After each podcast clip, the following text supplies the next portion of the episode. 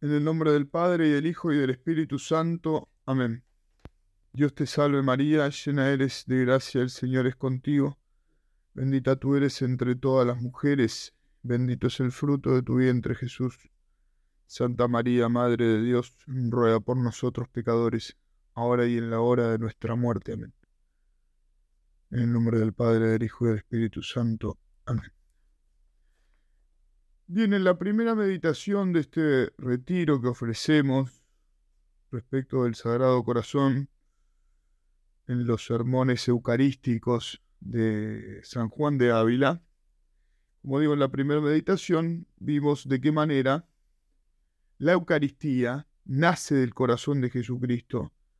Es la presencia, el signo vivo del amor de Jesucristo que se nos ofrece en ese contexto de pasión, trayéndonos a nosotros todo el amor de Jesucristo en su pasión para hacerlo presente en nuestra vida, todo ese amor de Jesucristo que como decíamos está preso en, en el Santísimo Sacramento, para que lo recibamos, para que lo celebremos y para que lo adoremos, para que lo miremos con ojos puros, como decía San Juan de Ávila. En el fondo, podemos decir que toda la intención del corazón de Jesucristo en la Eucaristía es buscarnos a nosotros, buscar unirse con nosotros, buscar nuestra amistad, buscar hermosearnos, hacernos almas hermosas, como lo dice muy bien San Juan de Ávila, el Cordero sin mancha viene a eliminar la fealdad del pecado en nuestra vida, así nos llena de su hermosura. La hermosura es la gracia, la configuración con Cristo, la cristificación, la amistad con Cristo que hemos perdido a consecuencia del pecado. Por eso el que es todo hermoso, Jesucristo, viene a ponerse ante nosotros para que le contemplemos en el Santísimo Sacramento, que es prenda del cielo, y para así hermosearnos, devolviéndonos su amistad. Si sus manos son tan hermosas, decía en una carta Juan de Ávila, ¿qué tal será su faz, su rostro, sino la misma hermosura infinita que saque los corazones de sí mismos y los ponga en sí mismo, que los saque de nosotros y los ponga en Él, transformándolos en Él, y más contentos con ser de Él que con ser nuestros propios, y nadando de gozo en las mismas entrañas de Él, hechos un espíritu con Él, tan unidos como está un hierro metido en una fragua con el fuego, poseído de él y tan lleno de él que parece ser fuego. Ya viniese aquel día cuando tuviésemos presente la hermosura del todo hermoso, para que viéndolo delante los ojos, no se nos fuesen a otra parte, pues tan mal empleados fuera de él son. Cuando llegará el día en que solamente usemos nuestros ojos para ver a Jesucristo. En esta carta se percibe, dice el padre Carlos Gallardo, que la amistad es entendida por San Juan de Ávila como un ser uno con Jesucristo. Cristo, al hermosearnos, al hacernos hermosos como es Él, nos une a su condición, nos une a su destino. Y esta transformación personal se realiza por la acción de Jesucristo en el alma y por el hecho de que ésta, el alma, le reconociera como su auténtico y único bien. Es el gran trabajo que tenemos que hacer nosotros para devolver todo ese amor. En esta meditación de hoy entonces vamos a ver un poco esto justamente. Hemos visto cómo la Eucaristía nace del corazón de Cristo, cómo Jesucristo nos ofrece su amor. Ahora vamos a ver de qué manera nosotros tenemos que ir dejándonos transformar poco a poco por el misterio eucarístico, para luego ver en la última meditación de qué manera nuestro corazón y el de Cristo tienen que unirse, y ese encuentro se produce principalmente en, el contexto eucarístico, para de a poco nosotros ir siendo transformados en Él, haciéndonos uno con Él, en esa amistad cada vez más fuerte, cada vez más estrecha, ese amor de amistad en lo que consiste fundamentalmente toda la santidad. Bien, esa es la Eucaristía. Vamos a ver ahora entonces cómo nosotros lo vamos transformando en nuestro contacto eucarístico. Esa es la Eucaristía, dice el Padre Gallardo, donde el corazón humano puede hacerse bueno, donde nosotros nos vamos, vamos aprendiendo la bondad. Es en el contacto eucarístico, donde nos hacemos buenos ilimitadamente, es decir, donde podemos ser transformados en el corazón de Jesucristo. Por tanto, el misterio del corazón de Cristo nos lleva a lo más profundo del misterio cristiano, a la participación en su mismo corazón. Esto es lo que tenemos que buscar nosotros como fin. Hacernos semejantes al corazón de Cristo. Los verdaderos devotos del Sagrado Corazón son los que buscan de todas las maneras hacerse semejantes al corazón de Jesucristo. Tener su mismo amor, tener sus mismos sentimientos. De algún modo esto nos muestra en qué sentido el Santo Maestro Juan de Ávila entiende que el corazón vivo de Cristo Eucaristía puede ir transformando el afecto, el deseo, el corazón de cada uno de nosotros. Todo nuestro ser está llamado a la comunión con Cristo, con los sentimientos de su corazón, tener los mismos sentimientos que tuvo Cristo Jesús. Es la relación con Cristo Eucaristía cómo se hace posible esta conversión vital de toda nuestra vida. Vital porque abarca todo.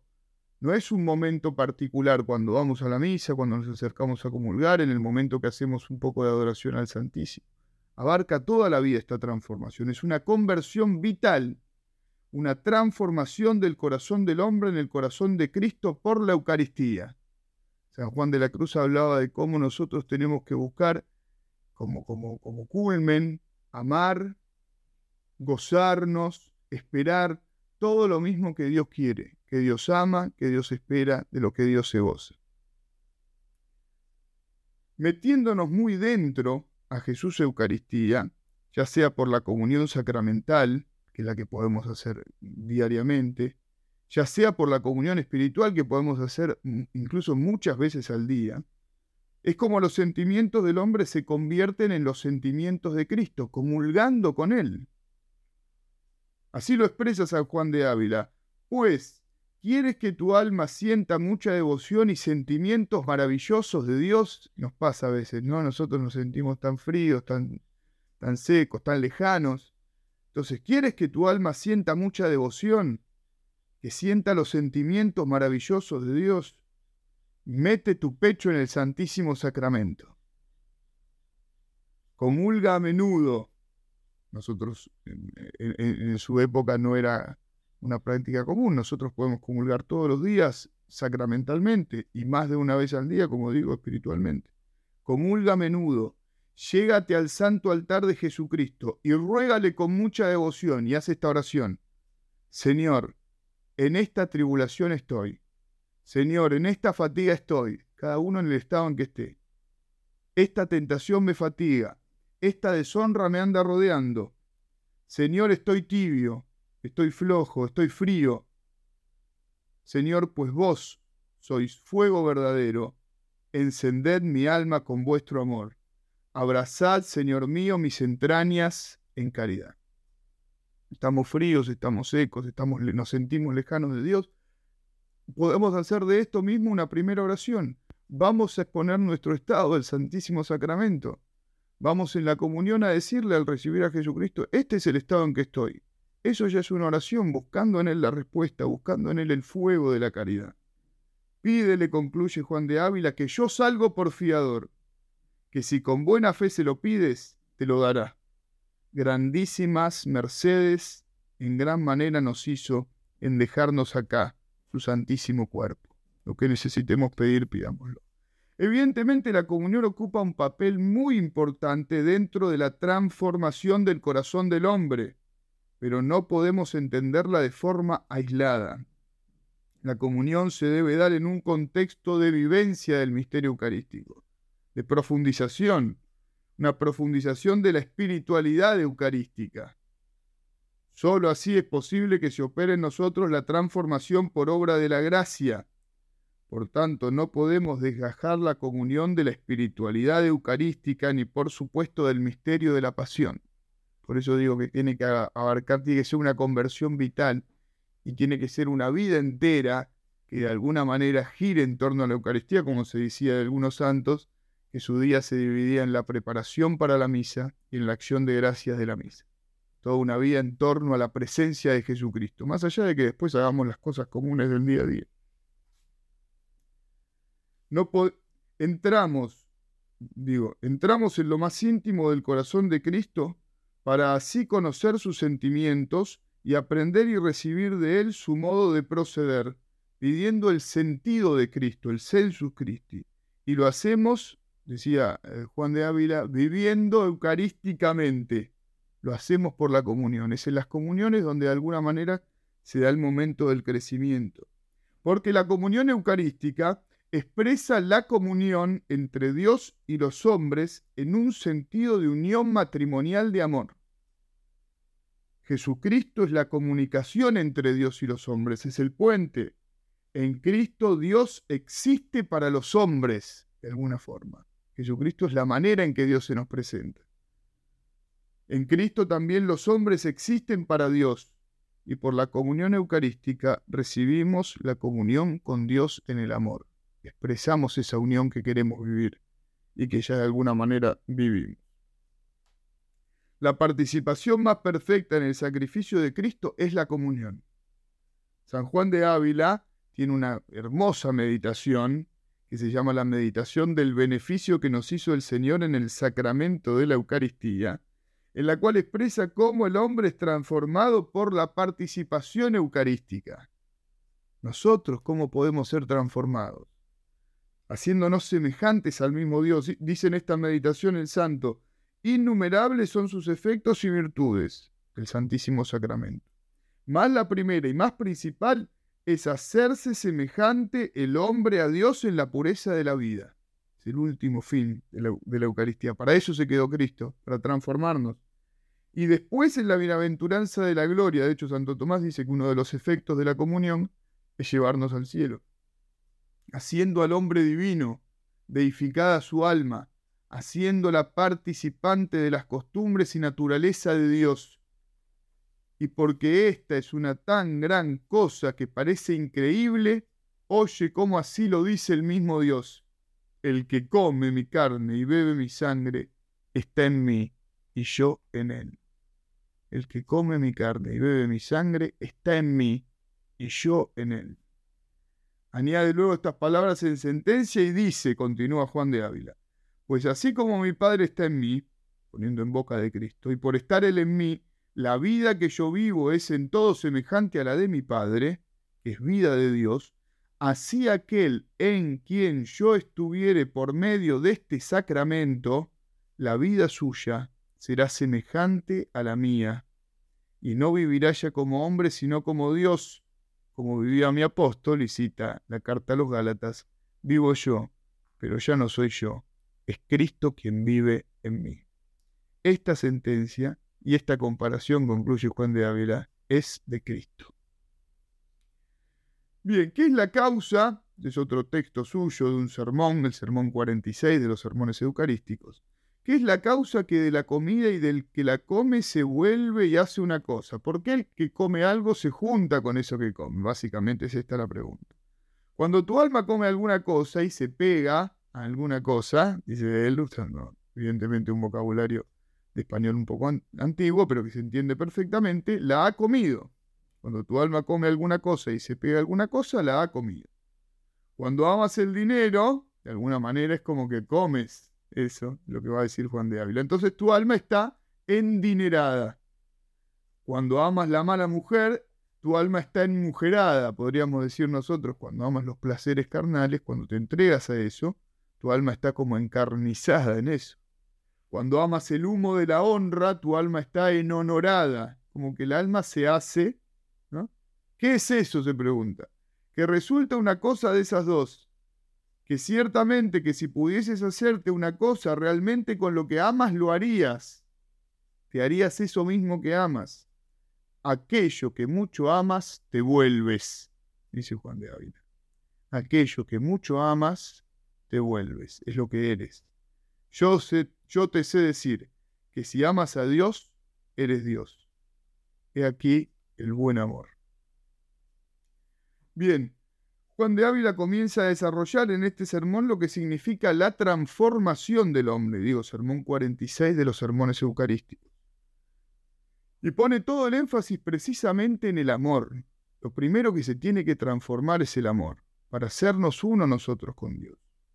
No se detienen otras disposiciones, el santo, necesarias para recibir a Jesucristo, sino en esta, en amarlo verdaderamente Todas las otras disposiciones tienen sentido por el amor que tenemos a Cristo.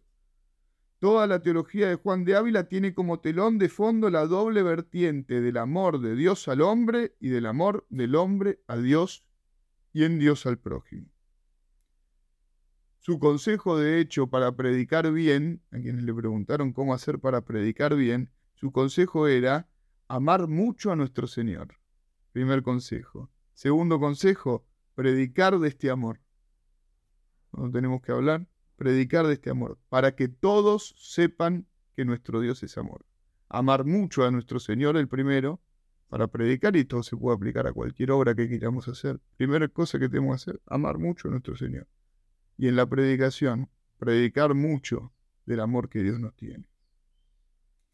En el Tratado del Amor de Dios, el santo quiere hacer caer en la cuenta de cuánto nos ama Dios en Cristo y cómo ese amor le ha llevado a padecer por todos y cada uno de nosotros, de una forma personal, no solamente común, sino por cada uno, como nos enseña San Ignacio, en cada uno de los misterios de la pasión, recordar que esto Jesucristo lo quiso padecer por mí, más allá de que por todos los, por mí personalmente, es una cosa personal que me toca, que me incumbe personalmente. Es por mí que Jesucristo sufrió la pasión.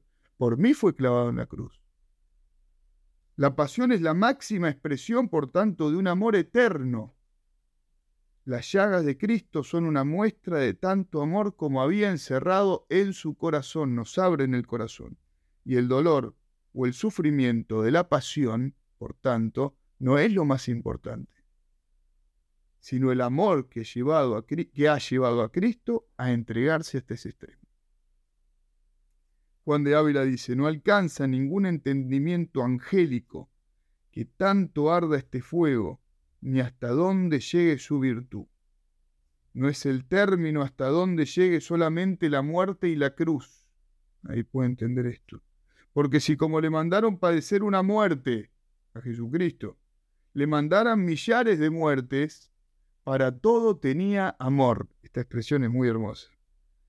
Si le mandaron padecer una muerte, así como le mandaron padecer una muerte, le mandaran padecer millares de muertes, para todo tenía amor. No se agota el amor de Cristo en una pasión.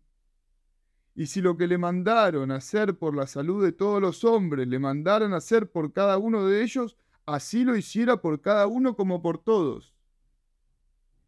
Y si como estuvo aquellas tres horas dice Juan de Ávila, penando en la cruz, colgado en la cruz Jesucristo, fuera menester estar allí hasta el día del juicio, amor había para todo.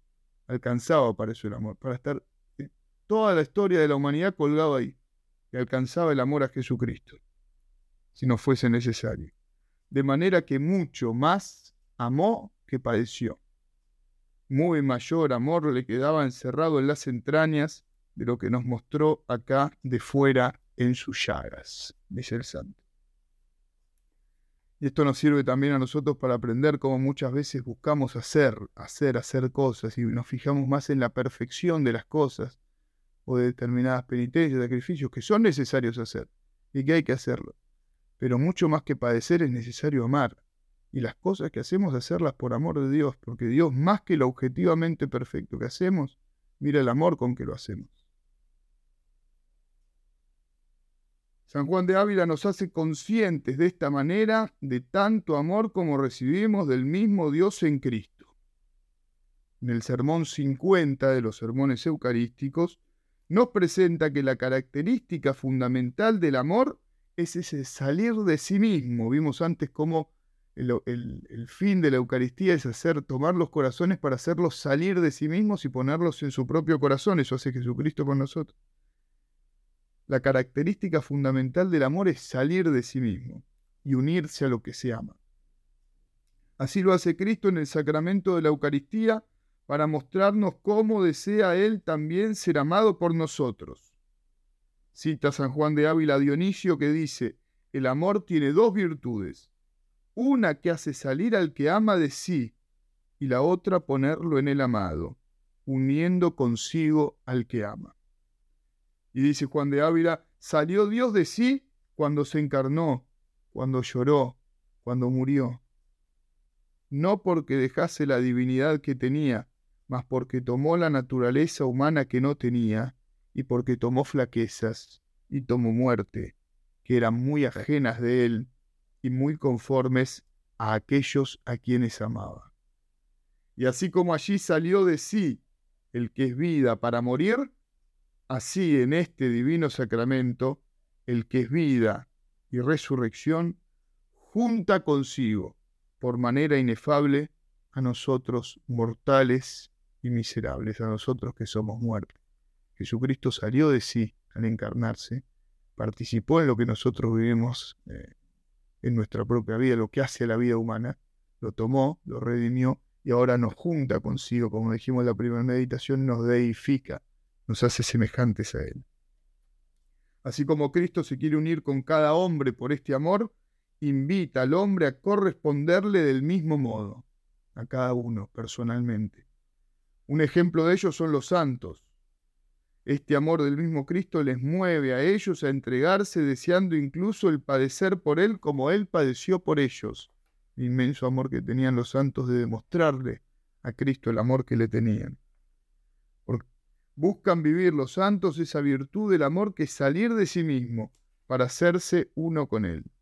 Si quieres, alma mía, decía Juan de Ávila, barruntar algo de la grandeza del amor de Cristo, del deseo que tuvo de padecer por ti, párate a pensar la grandeza del deseo que tuvieron los santos de padecer por amor de Dios.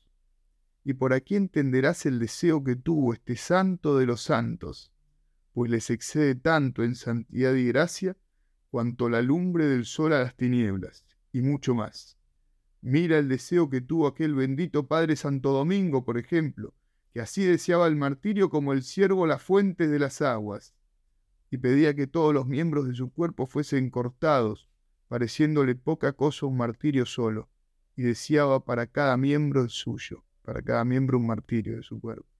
Mira el deseo del apóstol San Andrés, otro ejemplo, que viendo la cruz en que había de morir, se requebraba con ella como con esposa muy amada, muy amada, y le rogaba se holgase con él, como él se holgaba con ella.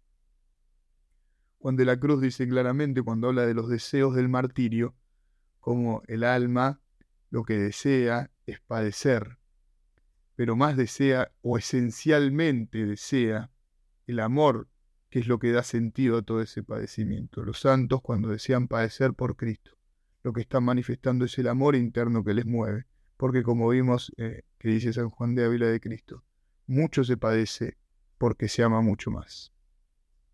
Quien ha experimentado el amor de Cristo se siente movido al amor. Esta es la verdad que nos presenta el maestro Juan de Ávila. Y ya que Dios es amor, para alcanzar a Dios es necesario el amor, porque solo amando podemos poseer al mismo Dios y así hacernos uno con Él. Se trata del principio que el mismo San Ignacio de Loyola desarrolla en la contemplación para alcanzar amor.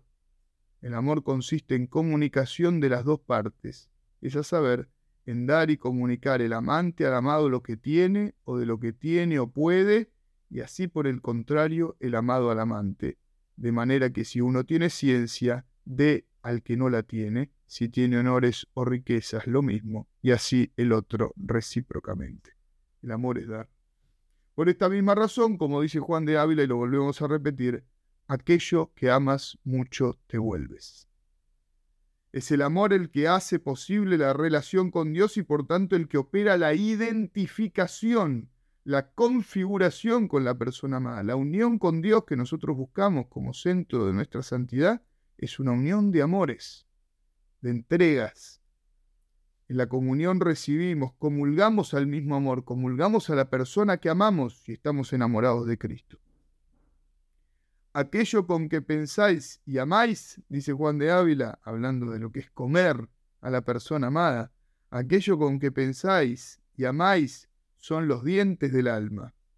Aquello con que desmenuzáis el manjar del alma son sus dientes, es decir, el pensamiento y el amor.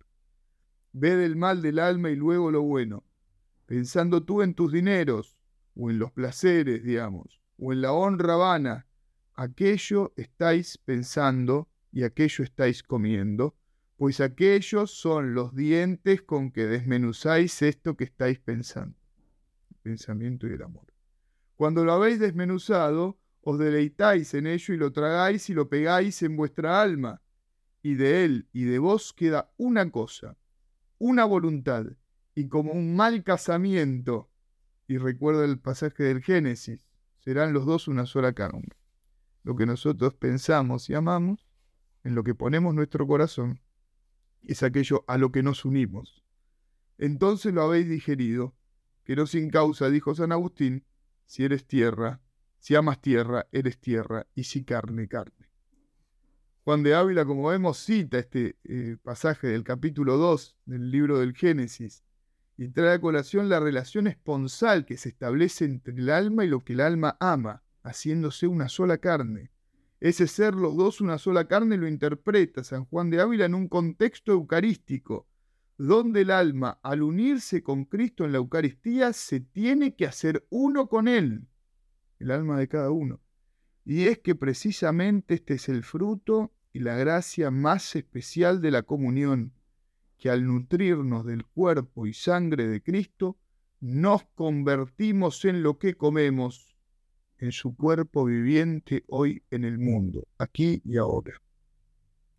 El amor lleva a la unión y así lo vive el mismo maestro que al mismo tiempo lo expresa de forma sencilla y profunda en sus cartas.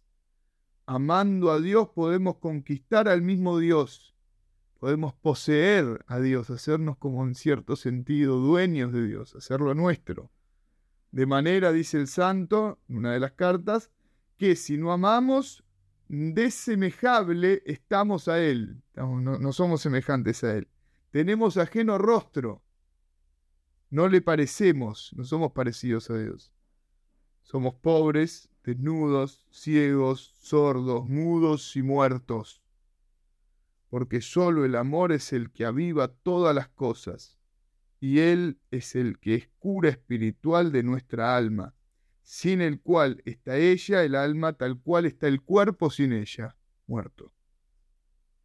Amemos pues al Señor y viviremos Amemos y seremos semejantes a Dios, y heriremos a Dios que con solo amor es herido.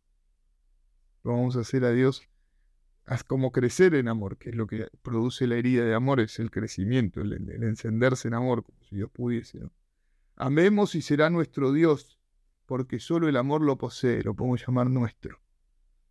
Amemos y serán nuestras todas las cosas, pues que todas nos servirán según está escrito, los que aman a Dios en todas las cosas tienen buen fin. La carta a los romanos.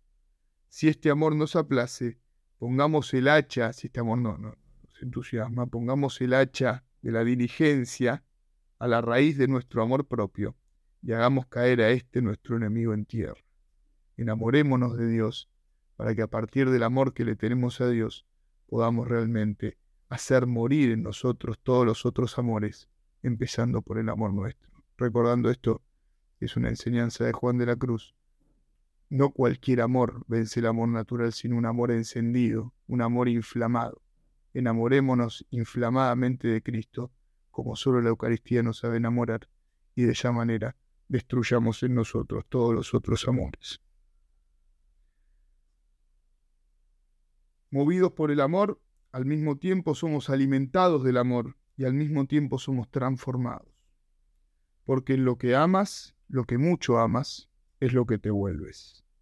Si el deseo de Eucaristía, está vivo en nosotros, acudimos a este sacramento buscando y deseando la unión con el mismo Dios, y esta unión nos hace a nosotros amar como ama Jesús, pensar como piensa Jesús, nos hace con naturales a Él, el estar continuamente en contacto eucarístico sea, la, como digo, sea en la comunión, sea en comuniones espirituales, sea deseando el contacto con Jesucristo Eucaristía.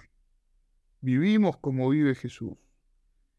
En el fondo es el camino de la santidad cristiana. En algunas corrientes espirituales, dice el padre Carlos Gallardo, la santidad se reduce a actos puramente externos, cuando sin embargo es una cuestión fundamentalmente de amor, es una de las grandes enseñanzas de Juan de la Cruz, por ejemplo. Asimismo lo enseña el magisterio de la Iglesia y lo enseña también Juan de Ávila.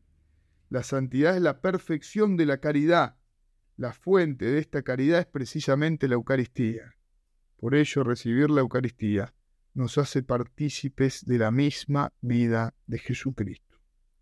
Pero para ser partícipes de esta vida, Juan de Ávila es consciente de que necesitamos una transformación progresiva. Si la gracia no opera en el hombre, es imposible comprender y aún más vivir la vida de Cristo. Necesitamos su gracia, no lo podemos hacer por nuestras propias fuerzas.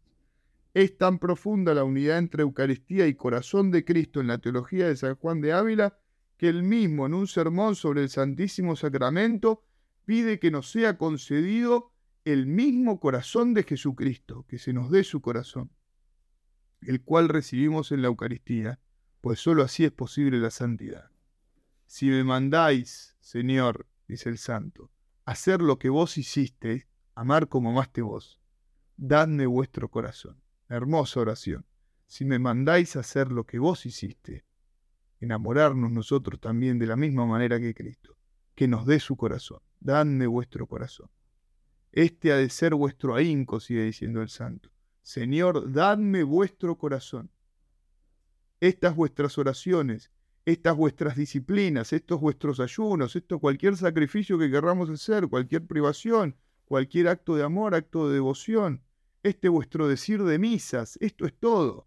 Señor, dadme vuestro corazón. Hay más que esto. Quien da su corazón, ¿qué cosa no da Esta es la cristiandad, dice el santo. Una gente, unas personas, gente, según la condición de Cristo. Esta es la cristiandad. Queremos hacer fundar la cristiandad. La cristiandad empieza con gente, con personas, con almas, según la condición de Jesucristo. Toda la vida del cristiano movida por el amor va orientada a esta verdad, a tener la condición de Cristo. Cuando llegaremos a tener esa condición en todo, a pensar en todo como Cristo, a amar todo como amaba Cristo, a tener su mismo corazón. Somos devotos del corazón de Jesucristo, esto tenemos que buscar. De hecho, tener el Espíritu de Cristo es también identificado por San Juan de Ávila como tener su mismo corazón. Quien no vive por, por espíritu ajeno, es decir, vive solamente por espíritu propio, este no es de Cristo. Esto dice el santo. El que no se deja mover por el espíritu de Cristo no es de Cristo.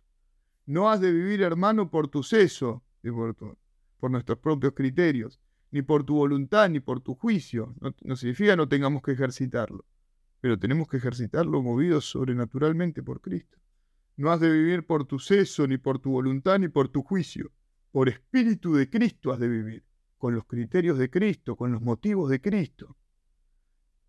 Espíritu de Cristo has de tener, dice Juan de Ávila. ¿Qué quiere decir Espíritu de Cristo? Corazón de Cristo. El que no tuviere corazón de Cristo, este tal no es de Cristo.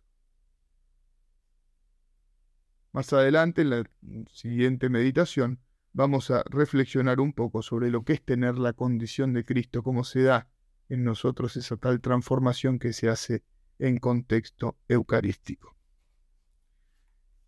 Vamos a recordar ahora, antes de terminar, simplemente esto, y lo vamos a dejar como la gran enseñanza de esta meditación segunda. Lo que mucho amamos, eso nos volvemos.